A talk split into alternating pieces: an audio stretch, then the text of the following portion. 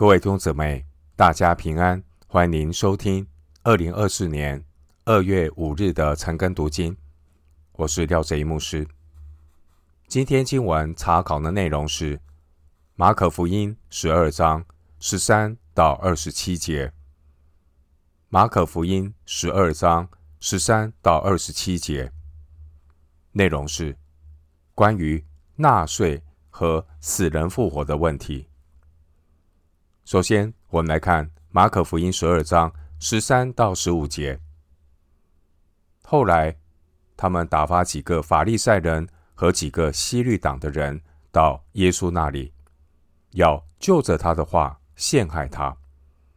他们来了，就对他说：“夫子，我们知道你是诚实的，什么人你都不徇情面，因为你不看人的外貌。”乃是诚诚实实传神的道，纳税给该撒，可以不可以？我们该纳不该纳？耶稣知道他们的假意，就对他们说：“你们为什么试探我？拿一个银钱来给我看。”经文十三节，后来他们打发几个法利赛人和几个西律党的人到耶稣那里。要就着他的话陷害他。十三节的西律党的人，并不是宗教团体，而是罗马帝国的傀儡政权——西律王朝的支持者。西律党的人是西律王朝的支持者，他们在政治立场上间接的效忠罗马帝国。至于十三节的，法利赛人，他们通常并不热衷政治。法利赛人打从心里面就厌恶罗马帝国的统治，所以法利赛人他们也厌恶亲希律的希律党人。但是这两个水火不容的阵营，因为要除掉主耶稣这个共同的目标，他们彼此却联手起来。要来陷害耶稣，弟兄姊妹，在最终与神隔绝的人，在抵挡神的事情上面，总是很容易的走在一起。经文十四到十五节，我们看到这两个一丘之貉的阵营联手来试探耶稣，要寻找控告耶稣的把柄。他们问了一个非常险恶的问题，说：“要不要纳税给罗马该撒皇帝呢？”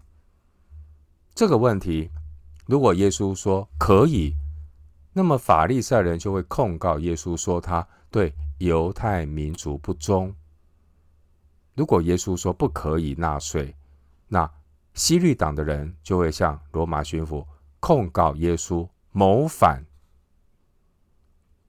十四节纳税的税，原文是指人头税。在罗马帝国直接管辖的省份，凡是男人在十四岁以上，女人在十二岁以上，一直到六十五岁为止，每个人都必须缴纳人头税。十四节的该杀，这是罗马皇帝的称号，代表罗马帝国。当年罗马帝国强行的向犹太人征税，曾经引起主后六年加利利人犹大的起义。这位犹大的追随者后来被称为奋锐党。所以，法利赛人和希律党人提问的问题，对当时候的犹太人和罗马帝国都非常的敏感，尤其当时候有。成千上万的犹太人涌入耶路撒冷过逾越节。经文十四节，这神的道原文是神的道路。弟兄姊妹，人心比万物都诡诈，坏到极处，谁能视透呢？然而属灵的人参透万事，却没有一人能看透了他。哥林多前书二章十五节。当年在犹太地通行的三种银币，有罗马银币德拿利乌，有希腊银币德拉克马，以及推罗的银币舍克勒。给该撒上税使用的钱币是指罗马银币德拿利乌。回到今天的经文，马可福音十二章十六到十七节，我们该纳不该纳？耶稣知道他们的假意，就对他们说：“你们为什么试探我？拿一个银钱来给我看。”耶稣说：“该杀的物当归给该杀。”神的物当归给神，他们就很稀奇他。关于当年纳税的这些罗马银币上，这个银币上刻有罗马皇帝该撒的肖像，并且用拉丁文刻着该撒的字样。经文十七节的该撒所代表的是罗马的政权。弟兄姊妹。上帝国的子民，一方面我们在地上要顺服在上执政掌权的。罗马书十三章第一节说：“因为没有权柄不是出于神的，凡掌权的都是神所命的。即使是不合理的税收、腐败的政府，如果没有神的允许，也不会临到神的百姓身上。”所以十七节主说。该杀的物当归给该杀。罗马书十三章第七节说：“当得税的，给他上税。”经文十七节的“归给”，意思是偿还所欠的债。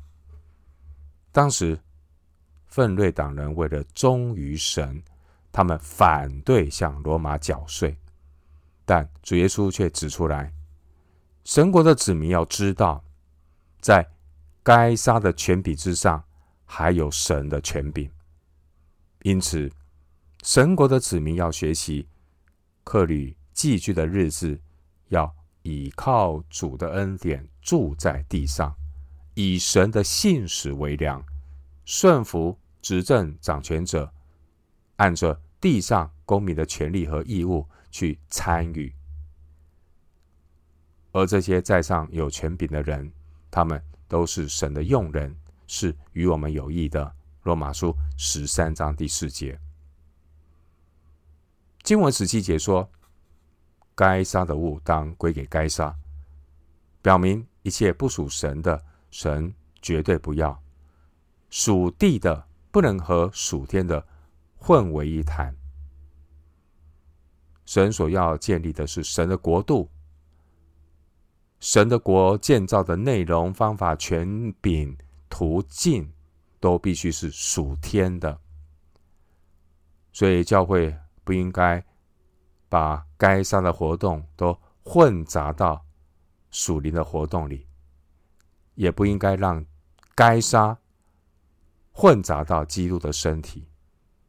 如果教会没有分别为圣，硬是把属地的和属天的内容勉强的混合在一起，虽然出发点是善良的，但是人体贴肉体所发的热心，结果是什么？事与愿违，神不悦纳，神也不同在。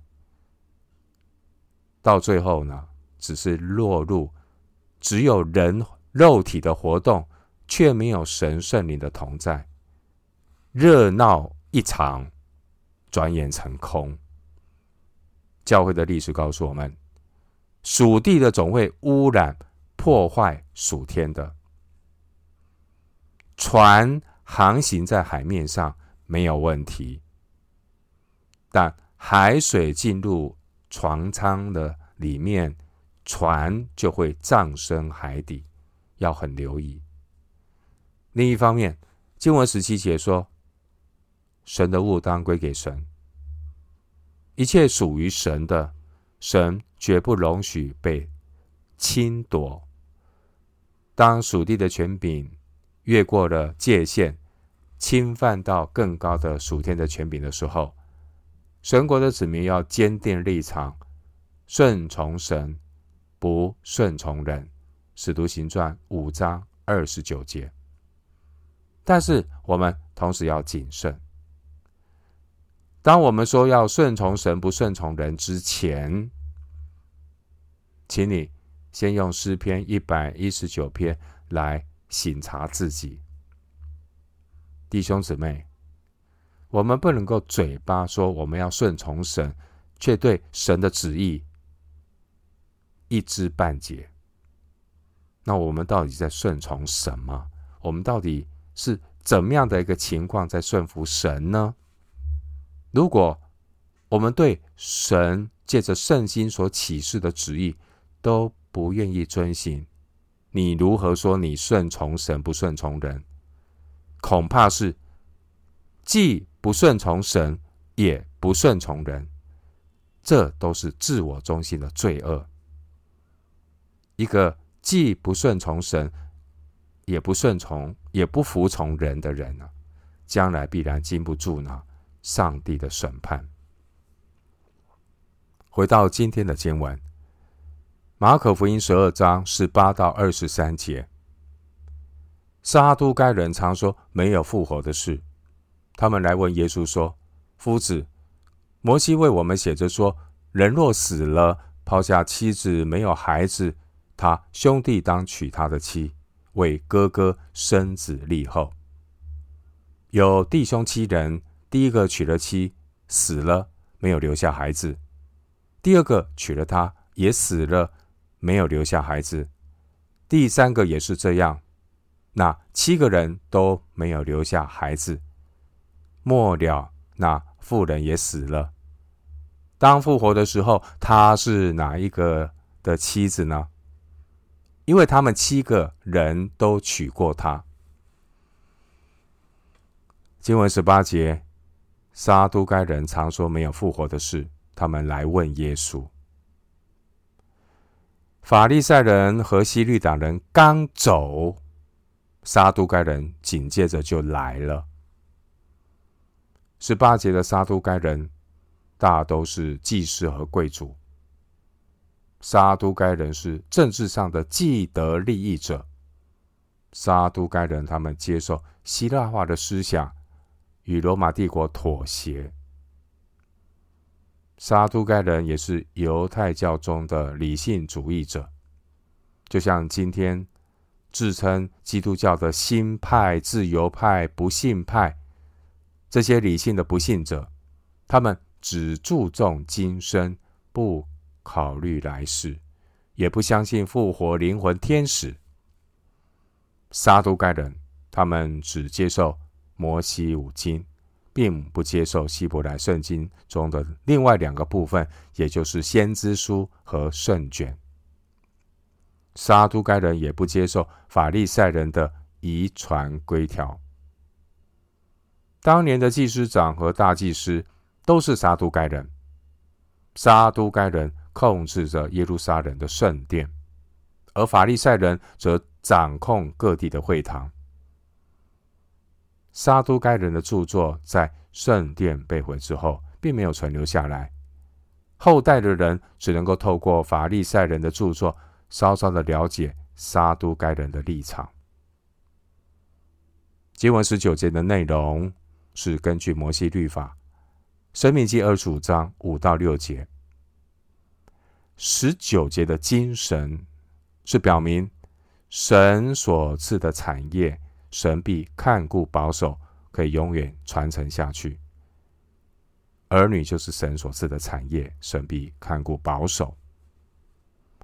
当年撒都该人他们以属地的眼光来看二十到二十三节的这个例子，因此他们无法理解将来在复活之后。属天里的光景，弟兄姊妹，我们如果还是活在属地里，行事为人只凭着眼见，不凭着信心，哥林多后书五章七节，这样的人也无法领会属天的事。关于二十三节的看法，当时候法利赛人认定这样的妻子在复活的时候是属于第一任的丈夫。回到今天的经文，马可福音十二章二十四到二十七节，耶稣说：“你们所以错了，岂不是因为不明白圣经，不晓得神的大能吗？人从死里复活，也不娶也不嫁，乃像天上的使者一样。论到死人复活，你们没有念过摩西的书荆棘篇上所载的吗？神对摩西说：‘我是亚伯拉罕的神，以撒的神，雅各的神。神不是死人的神，乃是活人的神。你们是大错了。’经文二十四节，耶稣说：‘你们所以错了，岂不是因为不明白圣经，不晓得神的大能吗？’撒都该人自以为明白圣经，其实他们知道的非常的肤浅，并没有深入的理解经文属灵的意义，自然也就无法晓得神的大能，所以不相信神能使死人复活。今天所谓的那些理性的不信派、自由派、新派神学，他们的错误也是。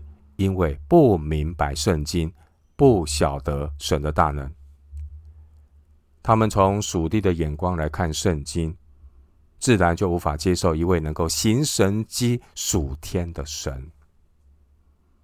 弟兄姊妹，我们现在的形体是必朽坏的，是羞辱、软弱、属血气、属土的血肉之体，而将来。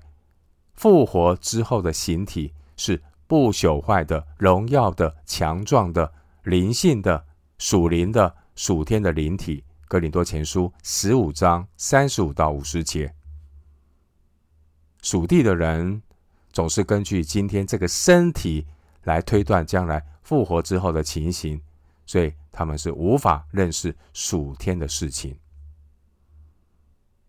经文二十五节说：“乃像。”天上的使者一样，这是指在属天的境界里复活之后的人，他们乃是像天使一样，不需要嫁娶。二十五节主耶稣特意提到天上的使者，因为撒都该人不相信有天使。